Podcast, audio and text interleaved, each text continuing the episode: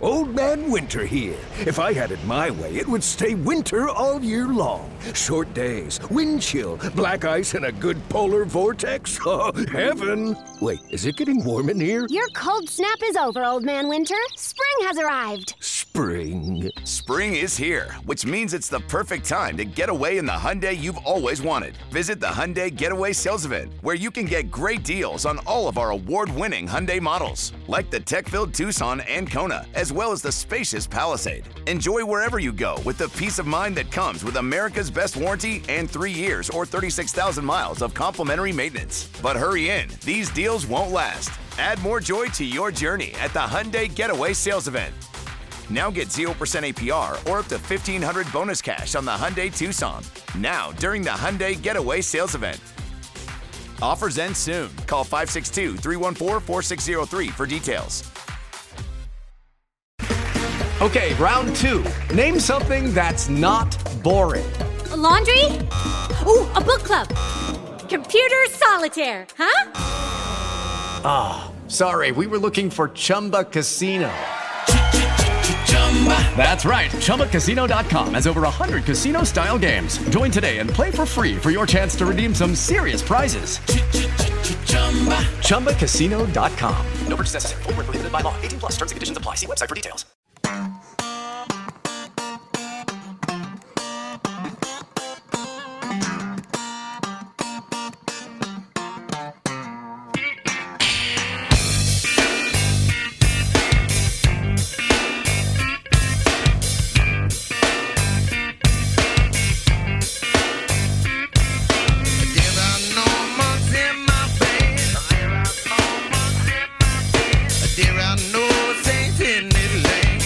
Bienvenidos y bienvenidas a Esto no es un podcast NBA, el programa de los que escribían comentarios en los artículos del Marca. Mi nombre es Sergio Rabinal y me acompaña en este inicio de 2024 Javier R. Rodríguez. ¿Cómo estás, Javi? ¿Qué tal te ha tratado este nuevo año?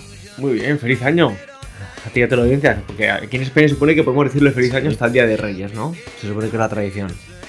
Sí, es que yo, yo tengo la tradición de no felicitar a nadie el fin de año, el fin de año viene, el, el año nuevo, porque así no, no espero que cuando no lo haga yo me lo feliciten a mí también. Es una manera de evitar yo mensajes. Yo eso lo hago con los cumpleaños, pero no, no, no felicitar. También. He conseguido que no me felicite casi nadie el día de mi cumpleaños por no felicitar a nadie. Pero yo me refiero a en persona. Cuando vas al panadero, cuando Ah. te encuentras con. Claro, es que tú vives en España vaciada. Claro, yo tengo el panadero literalmente enfrente de casa. yo sí lo suelo decir porque soy esta gente que odia la- el small talk que dicen los americanos. O lo- Ujú. Las charlitas tan breves y claro, el feliz año como que ya te, te da pie a 30 segundos de conversación, que es lo que suele ser insufrible con el usuario medio de Windows en ascensor. Eh, feliz año, ¿qué tal? Eh, Aquí, pues viendo a ver si mejor que el pasado. Ya está, has llegado al tercero. Es que no puedo. Además, como siempre, trato de evitar eh, compartir ascensor con nadie. Una maravilla en mi bloque que es de todavía de los que tienen puertecita. Así que si los ves, puedes ver, puedes ir cerrando poco a poco la puerta. Interdices a Dios con la mano. Soy el vecino perfecto. Sí, venga. Luego lo cojo, luego te lo envío. bueno, ahora que caigo, eh, hoy es jueves. En dos días es mi cumpleaños, hablando antes de, de cumpleaños. Me van a caer 27, voy a entrar en el nefasto club de los 27. Y te iba a preguntar, ¿cómo recuerdas tú tus 27? Porque claro, debió ser ya eso hace 200 millones de años, ¿no? Fue hace 6 años, una cosa. Pues lo recuerdo bastante bien. Sobre todo porque tengo muy buen recuerdo de todo lo que va antes de los 30. Porque como le digo a... Ahora tengo una prima que, que ha llegado a los 30, claro, es tradición en mi familia humillarnos con la edad.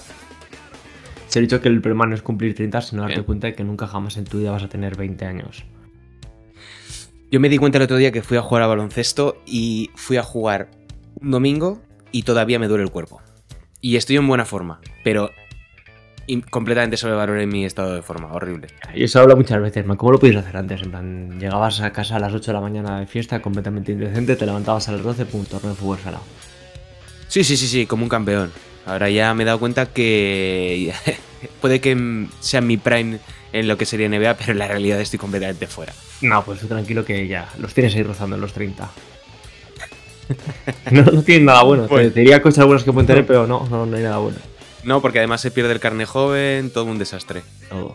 Bueno, a mí, ¿qué me vas a contar? Si a mí estas cosas las he empezado a probar cuando no puedo disfrutar de ninguna de ellas. No, no, claro, yo tampoco. Claro. Bueno, sí, me, me- me- creo que me pude disfrutar de, la, la bono joven este de- del tren. Tú piensas el bono joven, si te mudas a Cataluña, pues vive, seguir viéndote la del joven estas, más lejos. Bueno, pero me tendría que mudar a Cataluña. Ya, bueno, una por las, ovejas que entran, por las ovejas que salen.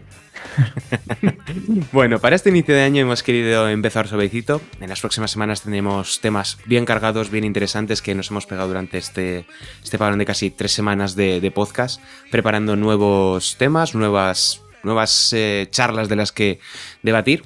Así que hoy, en Esto no es un podcast NBA, lanzamos nuestros propósitos para este 2024. Empezamos. I mean, listen, we talking about practice.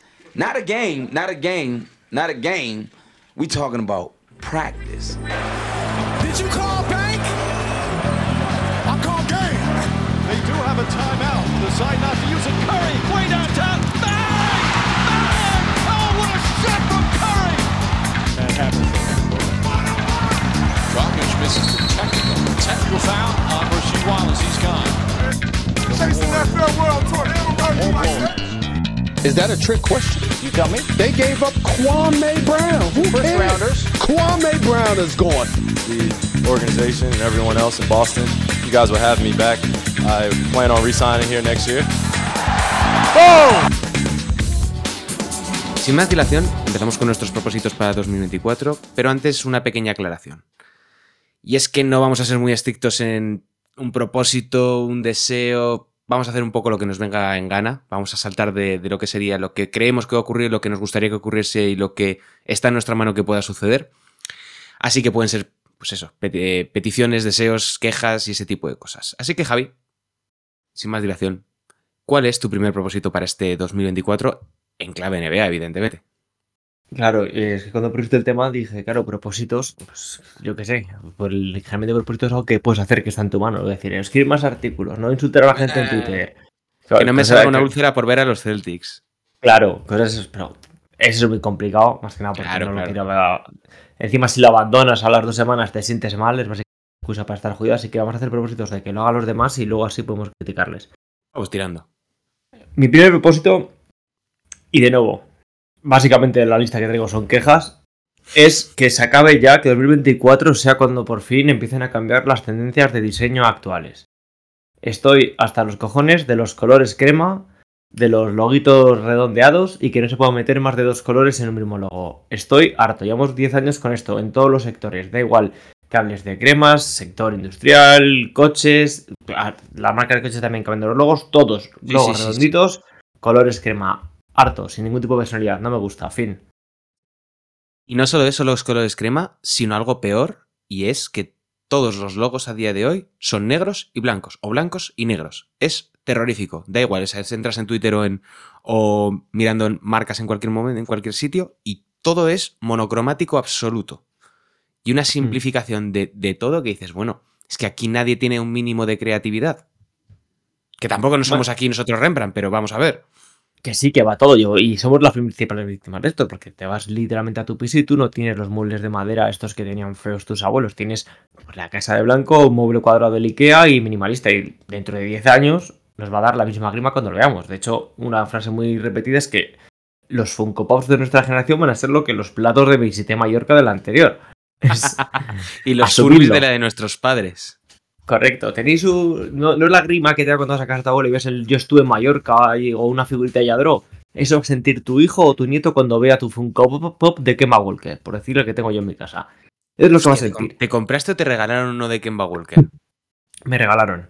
Bueno, Me regalaron, venga, me tiene, regalaron. tiene, tiene un poquito de, de perdón. De hecho, creo que tengo tres y no he comprado absolutamente ninguno. Yo tengo uno mío. El resto me vienen. Off me topic, venían de ¿Sabes que De Gea tiene 700.000 euros invertidos en Funko Pops? A ver, eso explica bastantes cosas de tipo de Explica jugador. es. muchísimas cosas. Es, es un síntoma. no, pero ya volviendo Pero sí. un poco sobre el tema de los, de los logos, lo hablábamos antes. A mí personalmente los logos circulares no me desagradan. El problema es que todos son circulares o tienden a ser circulares. Que sí, que digamos estéticamente encajan muy bien en eh, diseños que hagas para redes sociales, camisetas, eh, merchandising, etcétera. Quedan de putísima madre. Pero ahora bien, ¿qué ha pasado con, la- con las líneas rectas? ¿Qué ha pasado con los rombos? Con, no sé, les- me estoy imaginando el, típico eh, escudo de un equipo de fútbol que es prácticamente como la punta de una, de, de una espada. No sé si me explico. O sea, ha desaparecido por completo la, la variedad eh, a nivel de, de diseño. Y los que no lo han hecho, como pueden ser los Celtics, que siguen teniendo el mismo logo, los Lakers o los Bulls, crean logos alternativos o diseños muy en esa línea para abrazar definitivamente el puñetero, el puñetero logo circular, tres colores y repetirlo hasta la saciedad. Sí, de hecho, para mí lo más interesante que ha pasado toda esta postemporada de NBA ha sido la cuenta esta de NBA Paint, que Ah, sí, hacer es lo todos mejor del los logos mundo. de los equipos. Yo, por ejemplo, llevaba todo el rato digo, a ver qué hace este cabrón con el de los Celtics porque es perfecto. Bueno, pues se puso a modificarlo y dijo, vale, no voy a tocar el principal porque es perfecto, voy a tocar la mierda secundario que es un trébol blanco sobre un fondo verde y dices, a correr. Es que, de nuevo, el mayor problema es que no tienen personalidad. Y si estamos hablando de nuevo que si seguimos el deporte, no porque te guste, que también, sino porque tienes un sentimiento de pertenencia, un Sí. sentimiento de identificación, si le quitas toda la personalidad, ¿con qué te identificas? ¿Con marca genérica número 2? ¿Con marca genérica número 3? Es nadie en 10 años o en 20 años se va Sí. a querer comprar la sudadera de los Raptors de esta temporada, que supongo, de nuevo, no- ni la he visto. Sí, te entiendo. será- Mira, el mejor ejemplo es lo que han hecho equipos como los Cavaliers y los Jazz, que han pasado de ser equipos con unas camisetas o bien molonas o bien en la media a ser unas camisetas de, del decaldón. O sea, las de los Jazz no pueden ser más genéricas por Evolution Soccer 6. Sí. Blanco, Utah Jazz, fosforito, son terribles. Y esto que lo ana- lo- probablemente lo analicemos en otro episodio, el tema de la- a mí el tema de las camisetas me lleva por el camino de la amargura. No puede ser que cada año estés vendiendo un nuevo modelo de camiseta. Porque no ofrecen nada nuevo. O sea, no, no, no, de verdad que no creo que haya tal cantidad de venta como para que justifiques que sistemáticamente Nike te haga una City Edition, una Classic Edition o como narices se llame, de cada equipo cada año, porque al final se crea una sensación de despersonalización y de desarraigo con la franquicia que para mí pierde completamente todo el sentido de lo que es, por lo que venía siendo la NBA en este tipo de cosas de estéticas. Sí, decimos que la estética está bien que cambie de nuevo, pero no, tiene que ser cada año. Tú ves un partido de los 80 y simplemente por ver los uniformes y dices, coño, estoy en los 80. Ves el chándal del. Bueno, de hecho, es que ves, no te hablo de la camiseta, ves el chándal de los Bulls, el rojo mítico ya, y dices, Mm. coño, este, sé qué época estamos hablando. Ahora empiezas con la City. Encima es que es eso. Ves cualquier partido de los Celtics de los 80, el uniforme blanco impoluto es algo que Ujú. tengan que jugar en otro lado. Ahora ves un partido no sé si es de esta temporada de hace tres porque tienes 50 camisetas, tienes la City Edition, que es por lo que te guías, que no te vale para absolutamente nada, que en un 99% han sido cosas sin ningún tipo de arreglo, ni personalidad, ni, eh, ni absolutamente nada. Y es molesto. Y, y yo no sé, de nuevo, igual estoy diciendo aquí un polla vieja que voy avisando. Podemos serlos, hacer- Perfectamente. más lo voy a hacer con, con algunas de las cosas que traigo luego. Pero, joder, tú te compras una sudadera de los Raptors morada con el Raptor botando el balón y no te la compras porque sea guay, porque de hecho te haría vergüenza ajena ponértela en cualquier otro contexto. Pero estás haciendo un statement con esa sudadera. Estás diciendo en plan, mira, pum. O sea, no me la pongo porque sea bonito. A nadie nos parece bonita esa sudadera. Lo, lo siento mucho. Mo- ¿Mola? Bueno. No. Quítale todo al contexto que tiene detrás. Imagínate que es el rap, en lugar de ser los Raptors eh, y estás viendo a Vince Carter reventando en, el aro, A es una marca de es una marca de galletas. No te compres esa sudadera en tu vida, pero estás haciendo un statement con esa camiseta Vale. puesta o con esa sudadera. Horrible, por favor. Y encima, de nuevo, como por curro me toca chuparme muchas mierdas de diseño, quiero que acabe ya esta tendencia, es cierto, no, no ofrece nada. Y pasamos de un hombre quejándose por su trabajo a nivel de diseño a otro quejándose por su trabajo por, por otras cuestiones. Y es la mía primera, que tengamos por fin, de una santísima vez, una carrera por el MVP o por el rookie del año que sea mínimamente sana. En los últimos años hemos tenido peleas por los premios manchadas por una guerra de posiciones de los medios, de los medios estadounidenses, que aquí como siempre se replican sin tener eh, ningún tipo de pozo, y que para mí ha distorsionado enormemente lo que hemos visto en, en cancha. Sí, vamos a volver a hablar de Joel Embiid. Mm, ya hemos hablado en otras ocasiones de lo que hizo ESPN durante el último cuarto de temporada la pasada, el pasado año para que Joel Embiid se ganase el primer MVP de una manera completamente, no sé si voy a decir inmerecida, pero sí un poquito injustificada. Pero también se ha visto situaciones como las de Rudy Gobert volviendo a ganar un premio de, eh, jugador defensivo del año por encima de Ben Simmons cuando Ben Simmons lo merecía más. Esto me lo puedes rebatir porque te cae mal Ben Simmons, pero en 2021 Ben Simmons merecía No, no, el estoy premio completamente de acuerdo de contigo. jugador de defensivo del año, al igual que no lo merecía en el año de rookie del año que se lo ganó a, a Donovan Mitchell porque patatas. A lo cual a lo que quiero ir.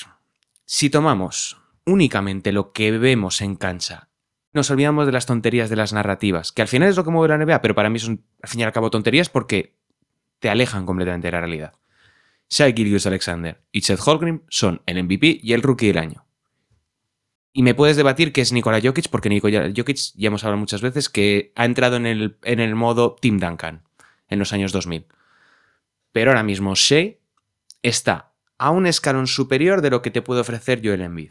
O de lo que te puede ofrecer Jason Tatum, de lo que te puede ofrecer. Hay veces que estoy viendo a Giannis Antetokounmpo, no sé muy bien por qué, en, en la carrera por el MVP. Y con el rookie del año, lo mismo que con, que con eh, Miami y con Chet. Los dos son muy buenos, pero el impacto que tiene Chet está muy por encima de lo que puede ofrecerte Miami, más allá de que juegue más o juegue menos. Muy sorprendido que no hayas metido a Doncic en la conversación. Ah, bueno, es que es que es un debate un poco mm, complicado. Y ahora le acabas de dar la razón a Kike. Es seguramente el tweet con más razón que ha puesto desde que se abrió esa cuenta. A ver, ¿qué dijo? Y que lo dijo esta semana y em, me impactó porque dije, pero ya está aquí que tocando los cojones. Pero luego le di una vuelta y dije, bueno, igual tiene un poco razón. Y que seguramente Luka Doncic es el primer jugador que va a sufrir del síndrome de, del cansancio del votante para el MVP con no habiéndolo ganado nunca. no lo había visto, hostia, pues tiene razón. A ver, yo es que a Doncic se lo daría porque me par- a ver, en el- lo tendría en consideración.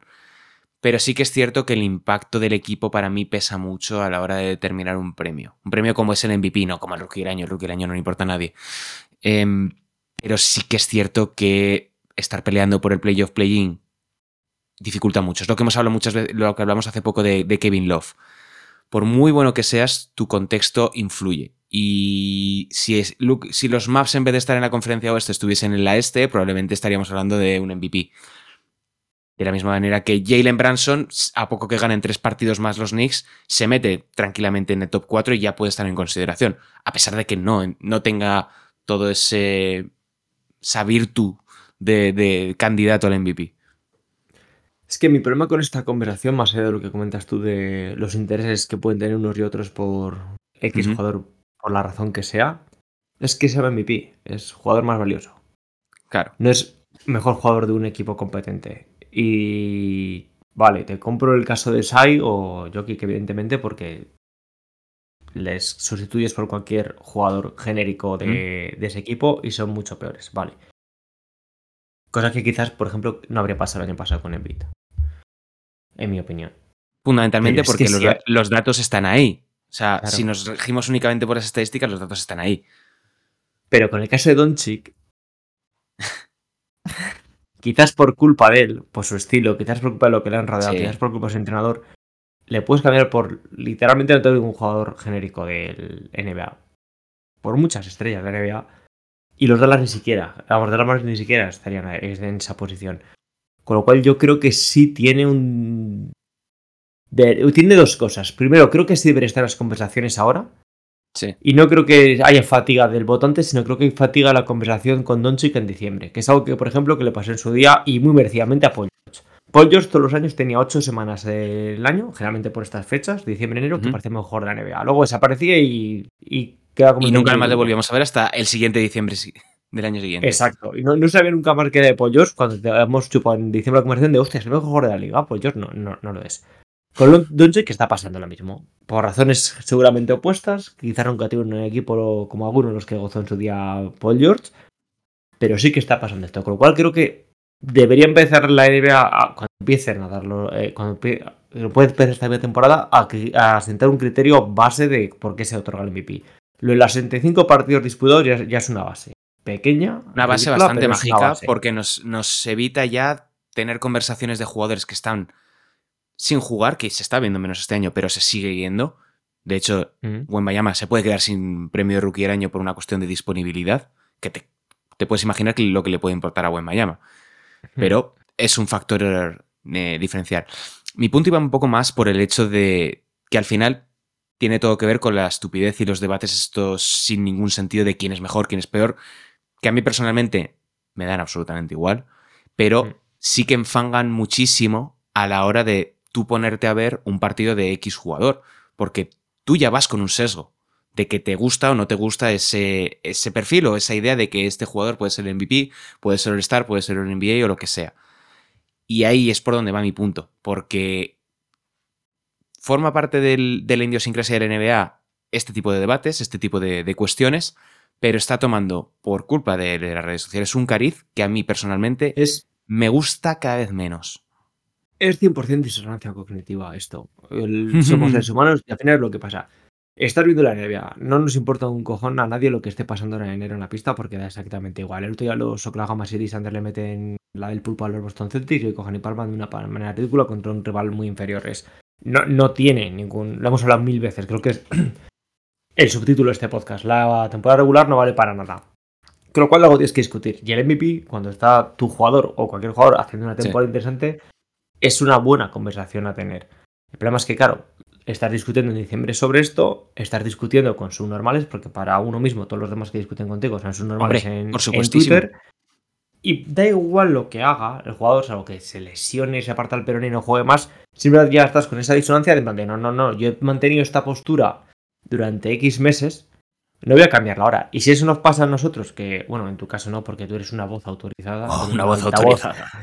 Old Man Winter here. If I had it my way, it would stay winter all year long. Short days, wind chill, black ice, and a good polar vortex. Oh, heaven! Wait, is it getting warm in here? Your cold snap is over, Old Man Winter. Spring has arrived. Spring. Spring is here, which means it's the perfect time to get away in the Hyundai you've always wanted. Visit the Hyundai Getaway Sales Event, where you can get great deals on all of our award-winning Hyundai models, like the tech-filled Tucson and Kona, as well as the spacious Palisade. Enjoy wherever you go with the peace of mind that comes with America's best warranty and three years or 36,000 miles of complimentary maintenance. But hurry in, these deals won't last. Add more joy to your journey at the Hyundai Getaway Sales Event. Now get 0% APR or up to 1500 bonus cash on the Hyundai Tucson. Now, during the Hyundai Getaway Sales Event. Offers end soon. Call 562 314 4603 for details. dentro de la NBA en España, pero los que somos plebe de, de la NBA, eh, pues si digo, si nos pasa a nosotros, ¿qué nos va a pasar a vosotros? En plan, no te hablo yo en plan de tú mañana sacas un artículo a un compañero tuyo de profesión como es Love o Charles Barkley, un, arte- un artículo Este que te tiene bloqueado un-. Exacto. Pero ahora, bueno, más aparte, si a otros nos pasa que te mantienes la postura por pura disonancia cognitiva, por no dar el brazo a Mm. torcer, que no le pasará a Charles Barkley, que por ejemplo sale mañana, dice que Doncic es el MVP claro de la temporada, que es su jugador favorito, lo que tú quieras que, que diga, y le matan, le empiezan a... Ujú. Todo lo que ve al día es en Twitter que le están poniendo a parir, sus propios compañeros están riendo de él, los del programa de enfrente están haciendo, poniendo el corte suyo para reírse. Da igual lo que haga Doncic esa temporada, que Barkley va a mantener su postura simplemente por el hecho de que le han tocado mucho las pelotas con el tema. Y Mira, es por lo que se enturbia este debate. Esto viene de- fantásticamente para tu segundo punto. Porque lo has parece que lo has estado preparando, pero es que te ha salido completamente natural. Adelante, por favor. Es, es hasta donde, donde no llegue la preparación que llega el talento, que le dicen. Enlazando con esto. Tenemos que, y aquí no es un viejo gritando en una nube, porque aquí sí tenemos parte de culpa y podemos cambiarlo todos los que participamos. Hay que elevar el discurso, por favor, en Twitter NBA. Nuevo, dije antes, iba a ser muy polla vieja, lo iba a ser con este tema. Llevamos aquí desde que esta red social empezó. No es que. Y desde que estaban los dinosaurios. Básicamente. No es que las nuevas generaciones no, porque somos todos partícipes de esto. Hay que elevar el discurso. Antes, no te voy a decir que daba gusto, porque tonto lo he sabido siempre, pero era muy distinta la conversación. Sí. Y eh, no había, para empezar, los ismos que desaparezcan. Los luncadonchismo o la que tú- lipismo igual tú no te que acuerdas de desaparezcan. esto, por Pero es que an- antes los sismos eran yihads. Sí. Y han, han mutado de... Es casi la evolución natural del personaje. El problema es que ahora sí que son diferentes. Antes tú sabías que iban a broma. Porque Mm. a- nacían, hacían gracia durante un rato, algunos conseguían 10.000 seguidores y desaparecían o se recon- reconvertían en otra cuenta. Ahora no. Ahora creen que sacan dinero porque Twitter Blue les da 10 euros cada cuatro semanas y pagas 10. Sí. Es la trampa, evidentemente, del capitalismo, pero que nos ha hecho que sea imposible entrar en Twitter y decir, me gusta Jordan Poole y que no aparezca uno citándote y haciéndote un ratio por la estupidez, entre comillas, que acabas de decir. Correcto, y es que no te voy a, a lo que hemos hablado otras veces también de... Sí. Vamos a poner todas las semanas el vídeo de Jason Williams porque quiero sacar un euro a Elon Musk este mes. Es que te hablo ya simplemente con la coherencia del discurso de allá cada uno. En plan, no puede ser que hoy eh, seas una Dalí de la estadística avanzada porque es lo que favorece a tu discurso durante esa semana y dentro de dos me empieces a hablar de intangibles, me empieces a hablar de cosas. No, por favor, no hagamos esto aún más Twitter fútbol. Vamos a mantener cierta coherencia. Vamos a intentar que vuelva a ser lo que, hostia, de 2009 a 2015, 16, esto era bonito en Twitter. Podías entrar, hablabas, discutías, te bloqueabas, tal cual, pero era otra cosa. Podías llegar a punto. Yo he tenido gente que la tenía bloqueada y luego la desbloqueas y te haces genial con ellos o lo que sea. Pero vamos a elevar un poco el tono. No vamos a estar. Mi cuenta es el hipismo, voy a defender esto hasta muy. Y perdón al hipismo por mencionarle, pero es por ejemplo más claro. Sí. Vamos a elevar el discurso. No vamos a defender las cosas a muerte. Quizá yo tengo una visión diferente por. porque tengo que adoptar una posición diferente en Twitter, pero muchas veces ya no se dan tanto debates o, conversaciones paralelas, sino que es más un tratar constantemente de exponer al otro que, te ha mencionado o al otro que te ha dicho algo. Por ejemplo, si digo que Luka Doncic está tirando el 33% en triples, respuesta de Huevito 55 es está tirando el 36. Es una rata, es un fallo, pero hay diferentes maneras y tú ya, al menos en mi caso, ya estoy predispuesto a que me va a saltar el típico impertinente a decirme no se llama Luka Doncic, se llama Luka Doncic porque tiene la C rara del, del idioma, ¿sabes? Pero es que la realidad es que estamos yendo hacia ese punto, como lo que decías tú antes, de los sismos, los, eh, eh, los que hacen ratios, los que ponen el vídeo de madre mía, qué bueno era el Iverson, ¿eh? Era buenísimo. Porque está actuando con la cosa que más me gusta de esta red social, que es la ironía. Porque ahora antes entendías una. veías una barbaridad. Te contestaban, yo qué sé, eh, Patrick Beverly es el mejor jugador de la historia y entendías que era una ironía. Ahora no no. sabes qué. Y claro, y sabes en qué contestar, lo, lo peor es que te, te gusta citarlo y reírte de ese tonto. Eso es Claro. lo malo. Porque somos también cómplices, pues es lo que decías al principio. Obvio, eh, primero, aquí, pues digo que, que aquí somos partícipes todos. Es decir, vamos a. De hecho, no hay que hacer nada nuevo, es volver un poco a lo que era antes la conversación en Twitter, que sé que ahora es mucho más difícil porque encima el algoritmo está hecho puta mierda, la pestaña para mí es un desastre. Entiendo, lo que te van a salir es básicamente pues como te pasa en YouTube y los que llaman los rabbit, los holes, que es básicamente te voy a mostrar eh, contenido que sea o tu opinión, pero mucho más ultra, porque vas a interaccionar más con ello, o lo completamente opuesto para que te mosques y tan de nuevo interactúes. Entiendo que hay mil trampas de la máquina que hay detrás de todo esto, perfecto. Pero joder, igual no hace falta entrar a todos los trapos. Igual no, hace falta defender a tu jugador a muerte.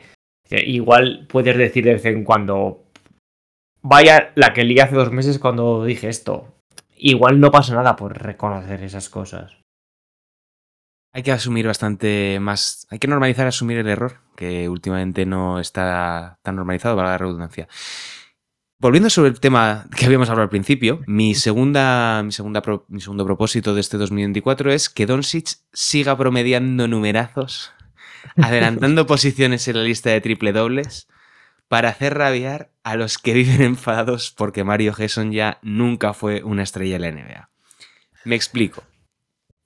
Hace, yo creo que fueron dos o tres semanas que puse un tuit absolutamente básico. Luka Doncic ha conseguido un triple doble esta noche, con el cual ha superado a la River en la lista de triple dobles. A Luca le costó X partidos, a Larry le costó Y partidos. Respuesta básica del 75% de los usuarios de twitter.com. Estás diciendo que, Larry Bird- que Luka Doncic es mejor que Larry Bird. Tengo unas ganas de que Luka Doncic siga promediando 60, 20, 30 durante todas las noches solamente para haceros rabiar a todos los fans de los Celtics o a todos los eh, aficionados que por el simple hecho de no sé si ya es por una cuestión de negar la realidad o porque no quieren comprender que a día de hoy es más sencillo conseguir ciertos récords por una cuestión de disponibilidad, los jugadores son mejores. Eh, apertura del campo, rapidez, volumen, precisión, entrenamiento, como lo quieras llamar. Arbitraje. Arbitraje, etcétera. Violencia, agresividad. Que se- hay gente que se ofende porque se superen marcas que por pura inercia se van a, van a acabar van a acabar derribándose. Es como decir, pues es que ahora mismo Hill es mejor tirador de tres que lo que era la River. Es evidente.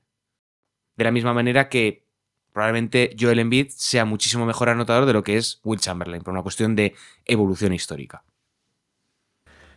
Aquí sí que eso es gritarle a una nube porque no va a cambiar nunca. Luego, no, no, no. Es mi propósito de, de que yo es- deseo que ocurra. No, pues entonces lo- me bastaría con que la gente mejorase su comprensión lectora. Cuando tú dices que alguien ha superado, por ejemplo, el, ejemplo que has puesto tú, Sí. cuando tú pones un tweet que dice Luka Doncic ha superado en triple dobles a la River, lo que pone en ese, tri- en ese tweet es que Luka Doncic ha superado a la River en triples dobles. No pone que sea mejor jugador, no dice que sea más completo, no está sacando a cantar al jugador de poca, no. Solo pone lo que pone. Lo que tú estás imaginando en tu cabeza son tus putos complejos. Estás a la defensiva. Asumirlo. No estás leyendo lo que te están diciendo. Te están diciendo lo que quieren decirte. Céntrate. Luego, es que es. Es absurdo, es porque encima este debate pasa todos los días. Hoy hemos tenido cuatro partidos, esta misma noche, cuatro partidos de 140 a 130 y algo. En total son No defiende 260 nadie. puntos que Es que no defiende nadie. 260 macho. puntos. Suele ser la media de una noche entera de NBA de 1996. Pues obviamente cualquier guarismo que tenga que ver con anotación, con rebote, con asistencia va a estar multiplicado por 10 con lo que eran los 90. De, la misma manera que de los eh, 70 a los 60 hubo una recesión porque se dejaron de meter bandejas cada 10 segundos. Perfecto. Si es que, de nuevo, nadie está diciendo que por tener una estadística seas mejor jugador. Es tu puto problema entenderlo así. Y de nuevo, sí, sí. estoy muy de acuerdo contigo. Ojalá sigamos viendo de cada día números más bestias. Y encima yo lo quiero por otra cosa. A ver. Que es por, por lo que llamo lo- los teodositas. Que justo me he inventado el término esta mañana en el podcast de, de Pepe Brasil. Me y si en, el fútbol están, si en el fútbol están los panenquitas, nosotros tenemos los teodositas. Plan, no. Me da igual tu opinión de que esto no pase en la ACB. Si me interesase lo que pasa en la ACB, la vería. Pero no es el caso. No me interesa. No la veo. No la sigo. ¿Que se defiende mejor? Perfecto. ¿Que te parece un baloncesto más puro? Perfecto. 140, 130. ¡Mua! Perfecto. Genial. Ojalá estuviese esto grabado en vídeo, porque ha sido una locución impecable. Em, te lo comparto bastante y a mí me lleva, a mí es que estas cosas me llevan por el camino de la amargura, porque yo que no me gusta el fútbol, no sigo el fútbol, e incluso en básquet he ido cambiando progresivamente del Barça al Madrid, del Madrid al Barça, dependiendo de cómo más o menos me ha ido gustando el equipo. Hay una obsesión con que la gente hace caso a Doncic porque ha jugado en el Madrid, que chico, yo diría es que digo, incluso me lo planteo, digo, ¿será por madridismo interiorizado, eh, español madridismo interiorizado? como dijo Ma- claro. ¿O es algo que se inventan esta gente? Porque, cojones, Luka Doncic es increíble. O sea, yo el otro día que hice un ranking dije "Pues que para mí a día de hoy es el segundo o el tercer mejor jugador de toda la NBA, independientemente de contexto. Tú lo pillas, lo pones a jugar y dices, este chico es una maravilla. ¿Por qué narices tenemos que estar? Además es que es una movida de, de- nuestra de España. Tener siempre, volvemos a eso del más Madri- el, Madri- el Madrid-barcelonismo, ¿vale? Pero una obsesión con Doncic, que chico, yo francamente no lo entiendo. Por no simplemente te pones a disfrutar de lo bueno que es este muchacho, que tiene 24, 25 años ahora mismo. A ver, yo siempre he dicho que en este mundo hay tres grandes males. El capitalismo, la Iglesia Católica y el Real Madrid. Digo esto por una cosa muy básica. Es, no, no encuentra otra persona en España que odie más al Real Madrid que yo. Es ¿Vale? un odio visceral y encima es que es un odio a- hacia la institución y todo lo que representa. ¿De acuerdo? Y, en- y entiendo que hay cierta parte que el marca si Doncic que hubiese jugado en, yo qué sé, ¿qué equipos hay en la CB? El baloncesto León, venga, por citar un clásico, ya ha desaparecido. No tendría cierta repercusión, vale, es válido. Pero es que es buenísimo. Si, si yo puedo Es disfrutar bueno. Y encima, de nuevo, juega en el equipo de Quique García. No, no tiene más ingredientes para que yo de base odia a Luka Doncic, pero es que es muy bueno. Y ya cometí el error por otros factores con LeBron James de no disfrutar hasta que no tuvo 35 años, no sabéis las mismas pajas mentales. Es muy bueno.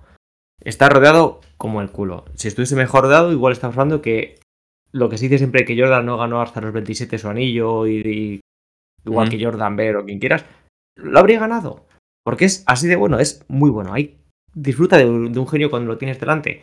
¿Que da por culo que juegas en Madrid? Muchísimo. Que de vez en Sí. cuando gana al Deportivo a la vez y pone Doncic el tweeting de Al Madrid y jode, porque jode. Pasa. Pero da igual. Ciñete al baloncesto de nuevo. Que siga haciendo números que así jodemos a los de. a los teodositas. Lo siento por los que estén escuchando este podcast que lo sean. Pero coño, es evolución del juego.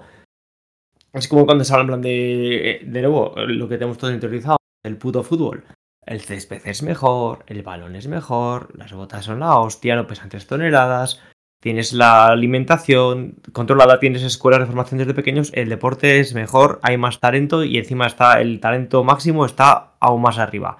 Pasa con absolutamente todo, no que pasa con el deporte, pasa con todo. Que te gustaba más el, yo qué sé, qué decirte, el Lotus Spirit del 97, perfecto. A mí dame un Fiat 500 salió el año pasado. Va a gastar menos, va a ser más seguro, mil cosas más. Lo que tú quieras, es mejor coche, desde cualquier punto de vista. Me da exactamente igual. Somos un podcast muy utilitarista, ¿eh? Sí, sí, sí. Te toca, te toca. Ah, pues yo tengo la. La siguiente es que cuando me enveneno, me enveneno. Sí, sí, sí. De nuevo, hemos tenido anoche, eh, lo que decía, cuatro partidos de, 100, de 270 puntos, pero lo que también hemos tenido anoche han sido muchas prórrogas.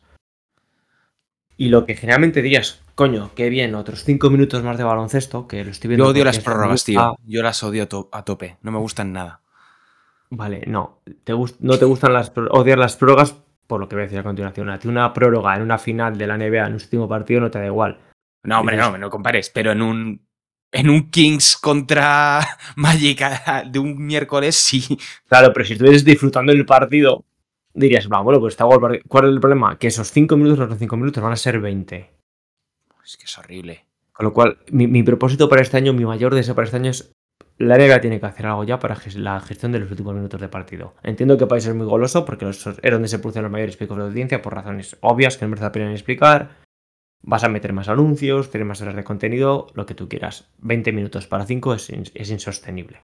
Es Yo solamente lo justificaría si durante los primeros dos cuartos apenas hubiese interrupciones. exacto. ¿Vale? Porque sí que es cierto que es progresivo. Que por ejemplo en el día de Navidad fue muy evidente. El primer, la primera mitad de los dos primeros partidos de Bucks y, Sixers que me tocó. No, de y, y Nuggets que me tocó cubrir fueron rapidísimos. Ahora bien, pasas el descanso y dices, la hostia, llevamos una hora para un cuarto. Y no porque se pare el juego cada dos por tres porque hay una falta, sino porque alargan los tiempos muertos, los fueras. Ahora hacemos conexión eh, a pie de pista y dices, llevo cuatro horas cubriendo este partido. Llevo cuatro horas sentado viendo este partido. No se puede pasar media jornada laboral viendo un partido de NBA. hay que poner, lo siento mucho, tiempos muertos totales para un partido. Tienes X tiempos muertos y nadie va a querer gastarlos en el primer cuarto y los pones todo. Sí, como en, un poco como en FIBA. Dos, pa- dos para la primera mitad, tres para la segunda. ¿Los tienes? Bien. Bueno, pues tres y tres, tres y cuatro. Pero si no los tienes, No, los no, pierdes. yo digo, y los pongo incluso enteros para todo el partido. Les pones cuatro o cinco tiempos muertos, más de cinco no, pones y ni cortos ni largos, cuatro justitos, que puede hacerte la gestión de uno por cuarto o guardar otros por último. Así por lo menos lo que dices tú, lo que ya tenemos ahora de que las primeras partes van volando, pues que vayan aún más volando. Porque de nuevo, es tempo- y luego en playoff si quieres poner ese formato de siempre, pero es que a nadie le importa, que no me quiero ver, no quiero estar tres horas delante de la tele para ver un Indiana Pacers contra, yo qué sé, Charlotte Hornets en diciembre. Y desde luego lo que no quiero es que me- los últimos 5 minutos me cuesten 20 de mi vida. Que es, Es que.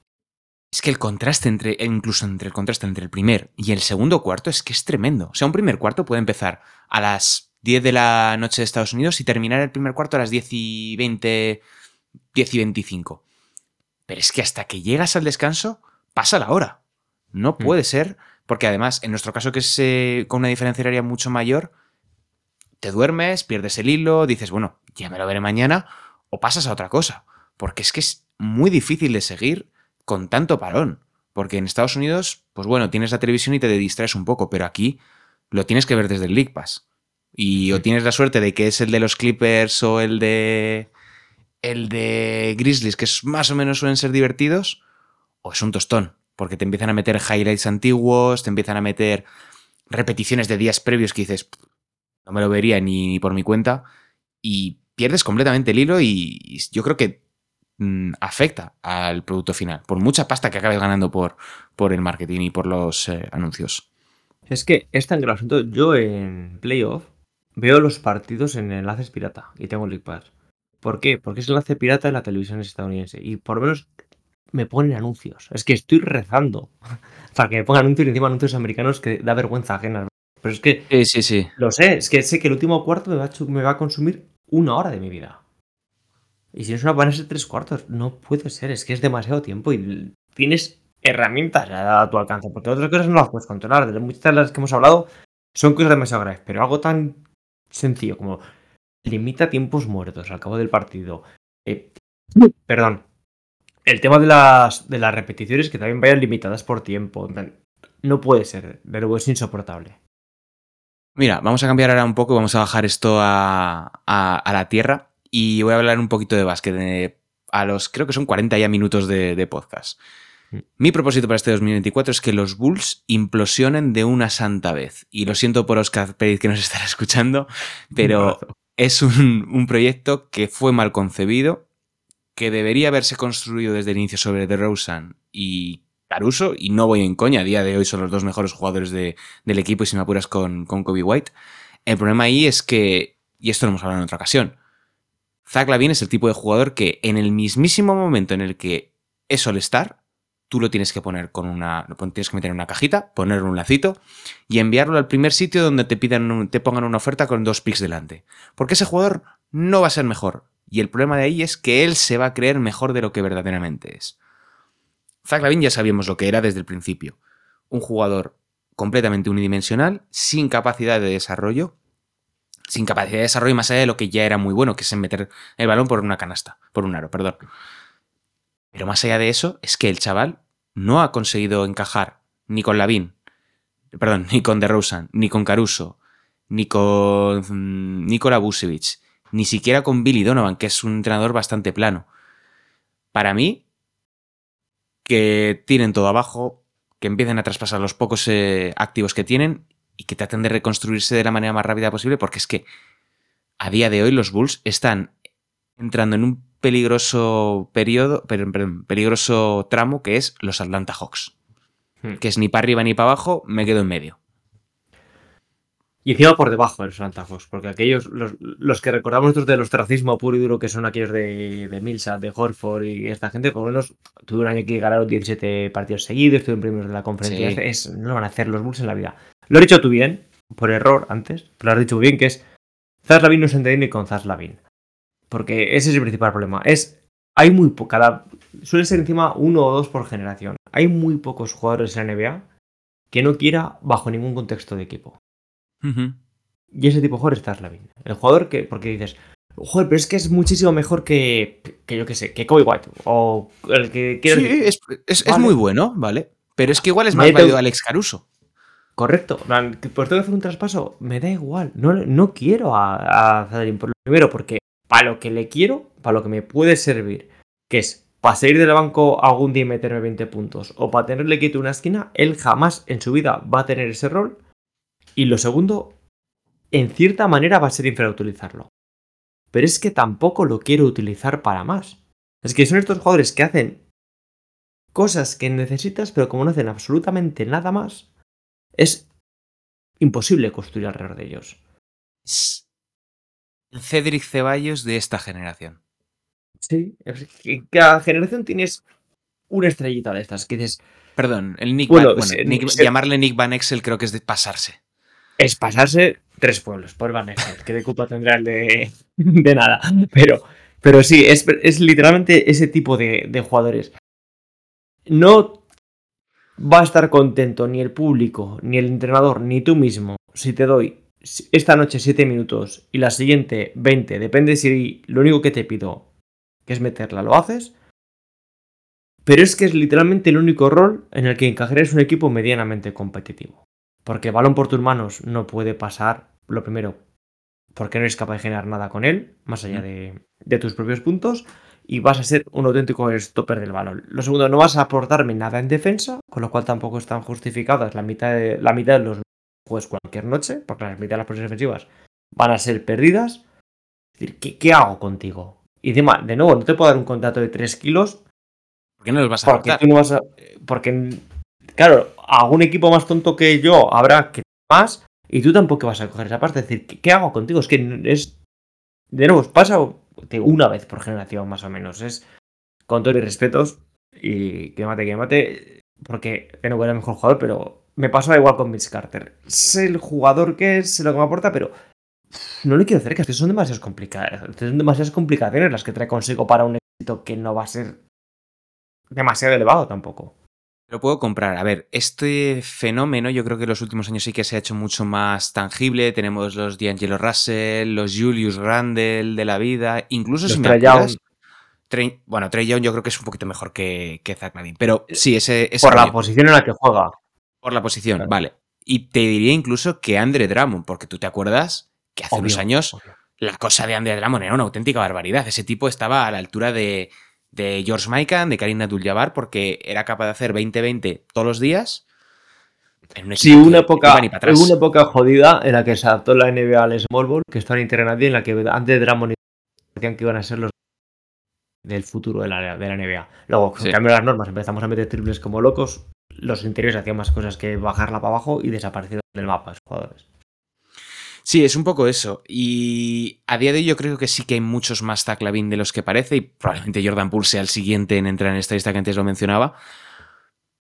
Pero es que, o sea, si tú te pones a ver a los Bulls, dices, es que este equipo funciona mejor sin él. Aunque se comiesen el contrato que les queda, dices, este equipo que no es gran cosa, que es de Mar de Rosa y sus fantásticos amigos, está jugando mejor al baloncesto. Es que el error fue en su día, fue cuando llega de Rusia.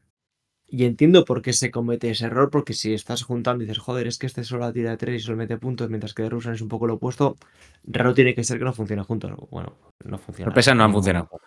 Claro, por, por lo que sea, no, no han funcionado ni van a funcionar jamás. Y de nuevo entiendo por qué se hizo en su día.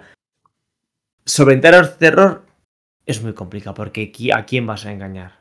Los Lakers, desde que está LeBron, es una franquicia que se quita cosillas como la Westbrook, funcionan de una manera medianamente normal. A los Knicks ya no les puedes engañar, que luego hablaremos Desde de que, ellos. sí, desde que está Tibodó, encima Tibodó sabe lo que hay en, en ese jugador, no te van a coger. eh, ¿A quién te.? Bueno, tienes Charlotte, pero claro, ¿qué te van a dar a cambio? Es que es un Es que- balón es que, que ya no- hasta escucha, fin de ya no- contrato se lo van a comer. Ya no nos podemos reír ni de los Timberwolves, ni de los Kings, ni de los Knicks, ni de los Lakers. Macho, la corrección Claro. política nos ha acabado, con nosotros. Parecemos eh, Alfonso Guerra. Es Ya que no era un jugador. de podemos. joder, no, no- no se puede decir nada en este país. Un saludo a Arevalo, que ha muerto ayer. Old Man Winter here. If I had it my way, it would stay winter all year long. Short days, wind chill, black ice, and a good polar vortex. Oh, heaven! Wait, is it getting warm in here? Your cold snap is over, Old Man Winter. Spring has arrived. Spring. Spring is here, which means it's the perfect time to get away in the Hyundai you've always wanted. Visit the Hyundai Getaway Sales Event, where you can get great deals on all of our award-winning Hyundai models, like the tech-filled Tucson and Kona, as well as the spacious Palisade. Enjoy wherever you go with the peace of mind that comes with America's best warranty and three years or 36,000 miles of complimentary maintenance. But hurry in, these deals won't last. Add more joy to your journey at the Hyundai Getaway Sales Event. Now get 0% APR or up to 1500 bonus cash on the Hyundai Tucson. Now, during the Hyundai Getaway Sales Event. Offers end soon. Call 562 314 4603 for details.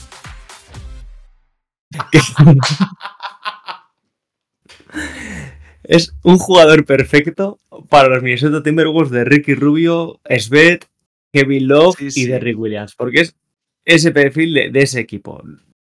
No, no, no va a dar para más. Y de nuevo, los Bulls tienen un problema porque ven, la gente encima ahora tiene una cosa. Porque si Zaz Lavin nace a principio, vamos, nace 10 años antes y no lo comemos a principios de, de siglo que la gente no Francis. está que la gente no está acostumbrada a manejar cosas como la estadística avanzada que te expone el... ya estamos todos acostumbrados Sí. a decir hostia ves ciertos números y este no vale este jugador no vale ni para tomar por el culo lo que estaríamos oyendo ahora de Zaslavin si hubiese jugado en el 2003 No quiero decir Tracy McGrady, ya pero bueno, ahí queda. Es Por que- favor, avanza.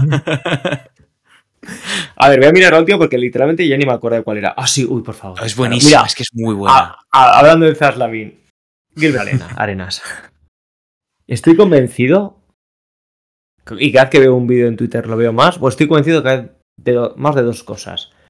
La primera, la democracia estuvo muy bien, pero se tiene que acabar. No, No todo el mundo puede tener una plataforma. la democratización segunda- de los medios, por favor. No la Eso, democracia. perdón, sí, sí, sí. Y la, y la segunda, es el mejor actor de esta generación.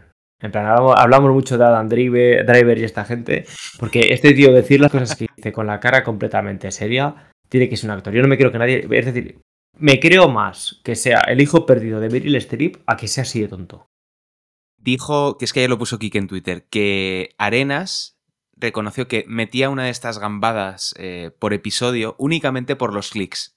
Que él conscientemente decía, pues es que, no sé, Smus Parker es mejor jugador de lo que jamás será Trey Young. Por ponerte Claro, un es ejemplo que- rapidísimo. Y él sabe que lo diciendo. Entramos en un espectro muy raro. Por un lado, no me creo que sea tan tonto de, de pensar las cosas que dice, y por otro lado, tampoco creo que sea tan listo como para tener ese control del medio. A mí me recuerda un poco a cuando los youtubers eh, la cagan enormemente y dicen, no, era un experimento social. Sí, pues. El experimento social de todo es jugador tiene un podcast que se acabe, por favor. Sí. Por entrar ya en el tema de jugadores en activo, no digo nada, o la Draymond Green, que, que ya tienen uno. No, no, y lo, lo de Paul George también. Sí, pero mira, esa es la excepción. Por ejemplo, el problema es que por cada podcast de JJ Reddick, de un jugador que tenemos que es medianamente interesante, te puede gustar, te puede gustar menos, tienes tres, como el de Gilbert Arenas. Por cada podcast medianamente interesante, como el de Paul George, porque, de nuevo, no se dedica a dar opiniones para absurdas. Entrevista a una persona, es una charla, que no te interesa el formato charla, no lo veas, pero no estaban ahí pontificando sobre santísimas estupideces. No es necesario. ¿Queréis charlar entre de vuestras cosas? Perfecto. Ese contenido, maravilloso. ¿Te interesa más, te interesa menos? Es una conversación entre dos atletas que están hablando de, de cosas que solo pueden entender ellos. Su opinión me importa tres pares de cojones. Su experiencia, sí. Es que, mira, yo con J.J. Redick tengo una especie de amor-odio que las mencionado antes, porque dice cosas que lleva diciendo todo Dios desde hace 15 años, que se han escrito artículos, que se han escrito libros al respecto, lo dice él uniendo sujeto, verbo y predicado, y parece que haya descubierto América. ¿Vale? Porque el otro día que se hizo viral el vídeo este de explicando por qué ahora se meten más triples, es como, bueno, llevo leyendo eso desde que estaba en la ESO. Vamos a ver, no es algo nuevo, rompedor, simplemente le han puesto unos subtítulos y tiene unos neones detrás. Pero es el primer jugador, es jugador en hacerlo, o fue el primero en hacerlo, y ahí vive de esos réditos. Y me parece estupendo. Fue el primero, lo descubrió, lo que quieras. Con el tiempo perderá interés, lo ganará a otra cosa mariposa. Es todos los que hay detrás. No, no, no, Haciendo no, no, no. exactamente lo mismo. Para mí.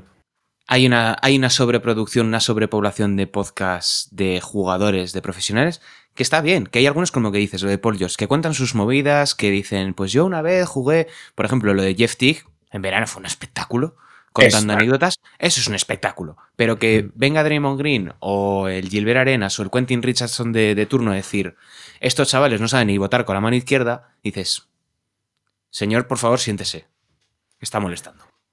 Sí, es que, de nuevo, tienes 30 años, tienes también el de Iguodala y Ivan Turner, que te pueden decir más o menos, pero joder, no, hay- tiene que haber un control. Lo siento, que, que saca la democracia.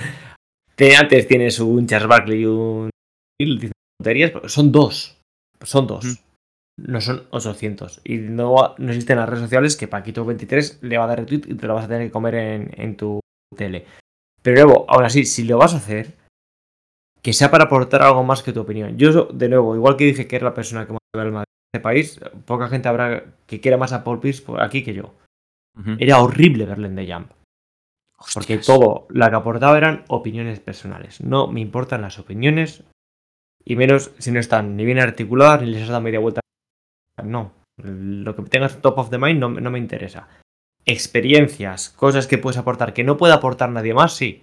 Porque a la hora de verter opiniones, por mucho que ha sido deportista élite, la tuya no es diferencia en absolutamente nada de la de Paco 14 o la de Paco García. Me da exactamente igual, son opiniones.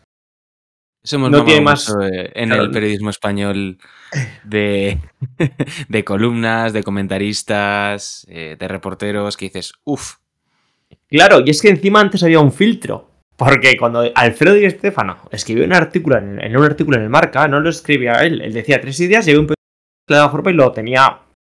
Por lo menos el formato era presentable. Como ahora ni siquiera tienes el filtro de ese equipo por el medio que le está poniendo bonito, acentando y que la, la opinión parezca articulada e incluso meten algún argumento por ahí, tienes directamente al jugador diciendo sandeces. Ah, se ha perdido el filtro por el medio. Lo que básicamente lo que pides es un poco más de vergüenza. un poquito más de Igual cariño. Gilbert Arenas, claro.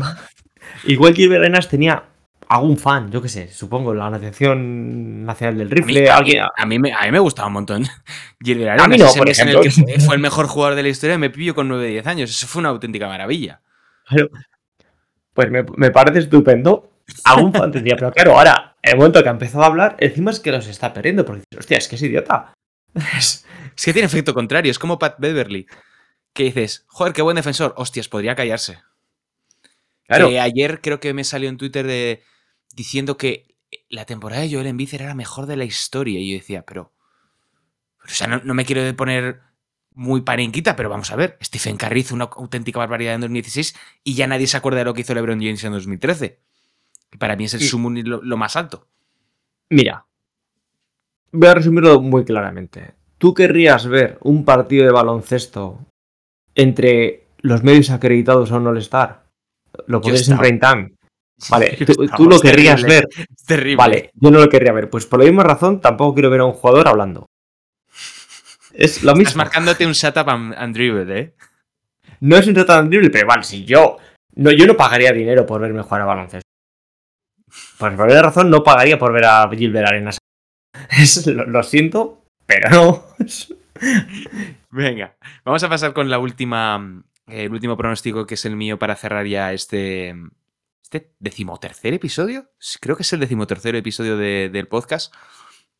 Mi propósito para este 2024 es, o más bien mi deseo o, lo que yo anhelo es que los Knicks, que molan una auténtica barbaridad, le deben a Tom Thibodeau, los dioses de baloncesto le deben a Tom Thibodeau ganar de una santísima vez algo en este deporte. Y sí, ganó un anillo con los Celtics del 2008. Podríamos decir que fue el entrenador de los Celtics de 2008. ¿Vale? Pero nos hemos reído de los Knicks durante los últimos 10-15 años sin ningún tipo de remordimiento. Pero yo cada vez que veo que me toca trabajar y han jugado los Knicks, yo macho, yo no me pierdo ningún partido. Dan gusto verlos. Porque Jalen Branson, no sé si es el jugador que más me gusta ver a día de hoy en toda la NBA, pero es que es un auténtico escándalo. Me hace hasta olvidar que tienen a Julius Randle. Y yo creo que eso es el- lo más bonito que le puedes decir a un entrenador. Sí, decías que el, el baloncesto le debe un título a, o ganar a Thibodeau. Ya se lo han dado. Tiene un anillo que es suyo. Decíamos, lo, lo que merece, merece es el reconocimiento por haber Claro. ganado. claro. Y ya está teniendo parte. Es un entrenadorazo con la Copa de un Vino, pero se le comió el meme. En la narrativa se le comió. Porque es cierto que sobreexplota a los jugadores, es cierto que confía en muy pocos y que los que confía, confían muchísimo. Demasiado. Bueno, todos. al menos así no te pasaría lo que le pasa a Monty Williams. Que de repente Exacto. confía tanto en Cameron Payne y acabas perdiendo una final después de ponerte 2-0. Ejemplo perfecto. No, no lo podría mejorar en, ninguna- en un aspecto. Pero pues, se han juntado eso. Se le comió el meme, se le comió esa, esa tipo de narrativa, decías Thibodeau y básicamente eso. Ya ni siquiera te a la cabeza lo que te venía a tu carrera, que es nos vamos a aburrir, va a ser un baloncesto defensivo, que, que fue su primera narrativa. Ahora simplemente era el, "Pero es que para qué juegue 40 minutos este, bueno, es que si es lo que puede jugar, bien, bien está el asunto. Porque a la gente se le olvida que este hombre, cuando siempre dicen, no es que solo juega los mismos, bueno, este señor, Jimmy empezó jugando dos minutos con él y acabó jugando aquí. ¿Por qué? Porque vio que ahí había algo. Es decir, no es que no desarrolle, no es que solo le puedas traer gente ya consagrada. No, para nada, es un entrenador como la copa de un pino.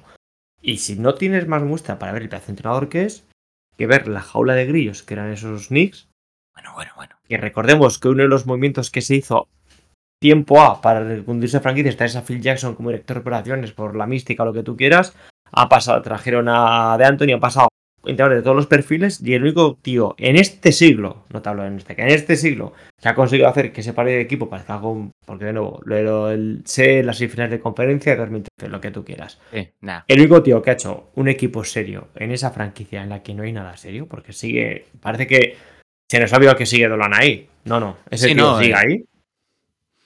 Es, tipo, es es él, no, no ha cambiado otra cosa. El resto de lo que está alrededor sigue siendo lo mismo y por cada de repente es un equipo por él, por su metodología, por, eh, por sus conocimientos de juego. Es decir, se lo merece y lo está haciendo. La cuestión es que, claro, como están entrando en territorio Hawk, Yo tengo bastante fe porque tienen un contrato que es el de Ivan Fournier, que son 18 millones y pico. Tienes que cambiar por algo. O sea, es imposible que con todas las rondas que tienen no acaben consiguiendo algo que les mejore. Incluso, insisto, incluso teniendo a Julio Randle, para mí me parecen un equipo que tiene más opciones ahora mismo de pelearle a la conferencia este a los Celtics que Milwaukee, que Cleveland, que los Sixers. O sea, porque me parecen, como decías antes, un equipo.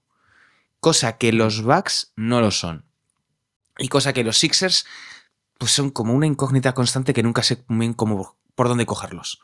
Pero los Knicks ahora mismo, si te llevan al clutch, pasan por encima. y de nuevo, pese a ser los Knicks, yo creo que incluso la narrativa esta que tiene Thibodeau que hemos comentado está haciendo que se hablen menos de ellos de lo que se debería. Porque Cierto es.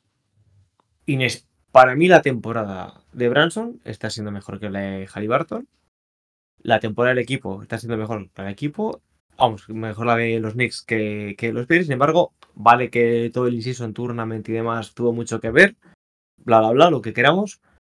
Pero es inexplicable que no se esté hablando más tanto de él como del equipo a estas alturas de, de la temporada. No creo que vayan a disputar más la conferencia que los Bucks, porque los Bucks tienen ante tu compo y hay cosas que, que respeto bastante. Bueno. Este es un triple que me tiro, ¿eh? Este es un triple que Sí, me sí, tiro. sí, sí, sí. Están los hits que dan puto miedo porque es básicamente como la versión un poco descafeinada de, de lo que estamos comentando esta temporada, no las anteriores.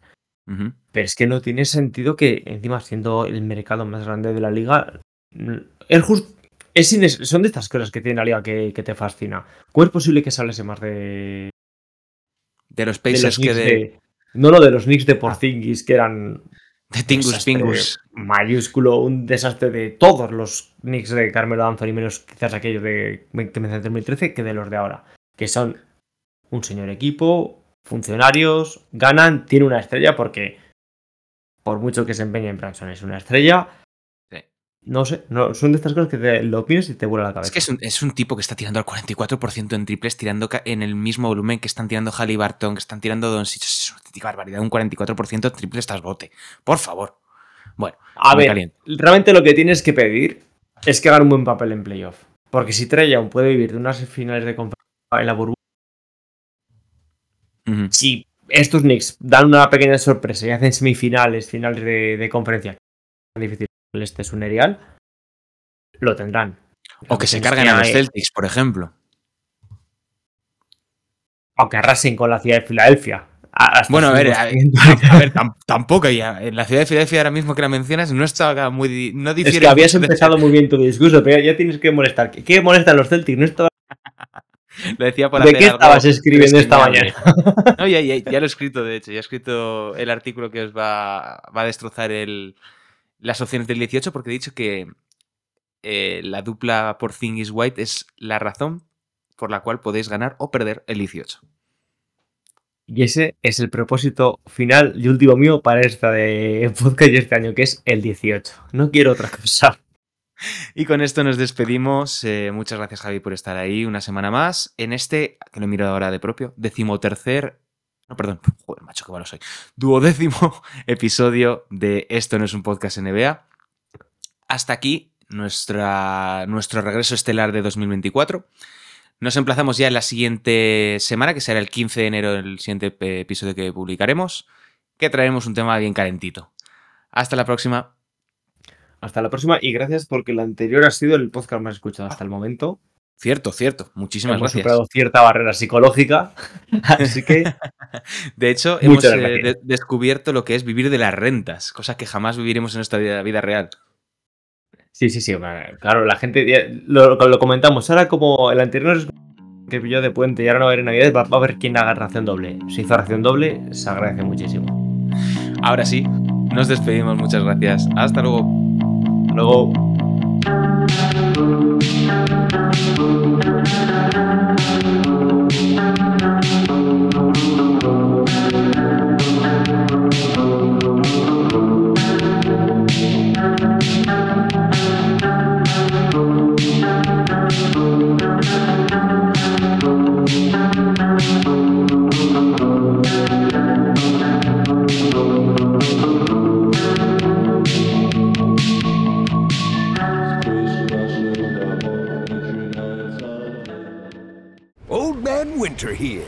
Had it my way, it would stay winter all year long. Short days, wind chill, black ice, and a good polar vortex. Oh, heaven! Wait, is it getting warm in here? Your cold snap is over, Old Man Winter. Spring has arrived. Spring.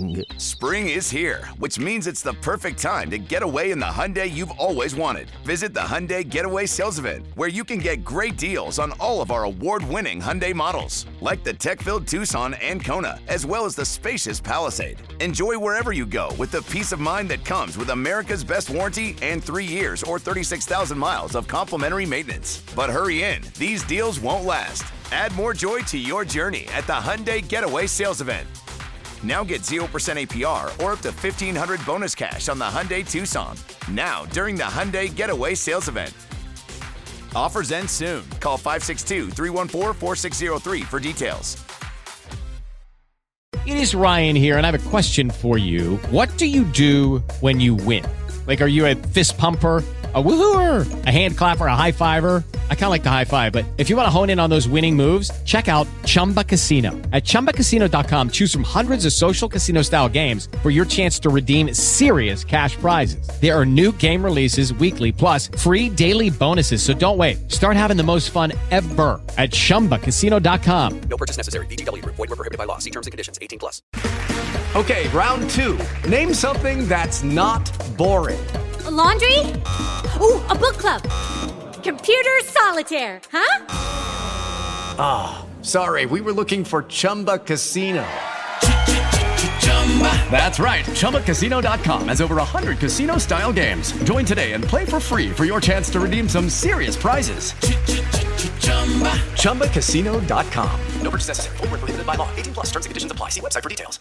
Old Man Winter here. If I had it my way, it would stay winter all year long. Short days, wind chill, black ice, and a good polar vortex. Oh, heaven! Wait, is it getting warm in here? Your cold snap is over, Old Man Winter. Spring has arrived. Spring. Spring is here, which means it's the perfect time to get away in the Hyundai you've always wanted. Visit the Hyundai Getaway Sales Event, where you can get great deals on all of our award-winning Hyundai models, like the tech-filled Tucson and Kona, as well as the spacious Palisade. Enjoy wherever you go with the peace of mind that comes with America's best warranty and three years or 36,000 miles of complimentary maintenance. But hurry in, these deals won't last. Add more joy to your journey at the Hyundai Getaway Sales Event. Now get 0% APR or up to 1500 bonus cash on the Hyundai Tucson. Now, during the Hyundai Getaway Sales Event.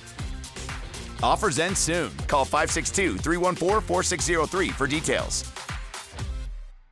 Hello, it is Ryan, and I was on a flight the other day playing one of my favorite social spin slot games on chumbacasino.com. I looked over the person sitting next to me, and you know what they were doing? They were also playing Chumba Casino. Coincidence? I think not. Everybody's loving having fun with it. Chumba Casino is home to hundreds of casino style games that you can play for free anytime, anywhere, even at 30,000 feet. So sign up now at chumbacasino.com to claim your free welcome bonus. That's chumbacasino.com and live the Chumba life. No purchase necessary. Group. Void prohibited by law. See terms and conditions. 18 plus.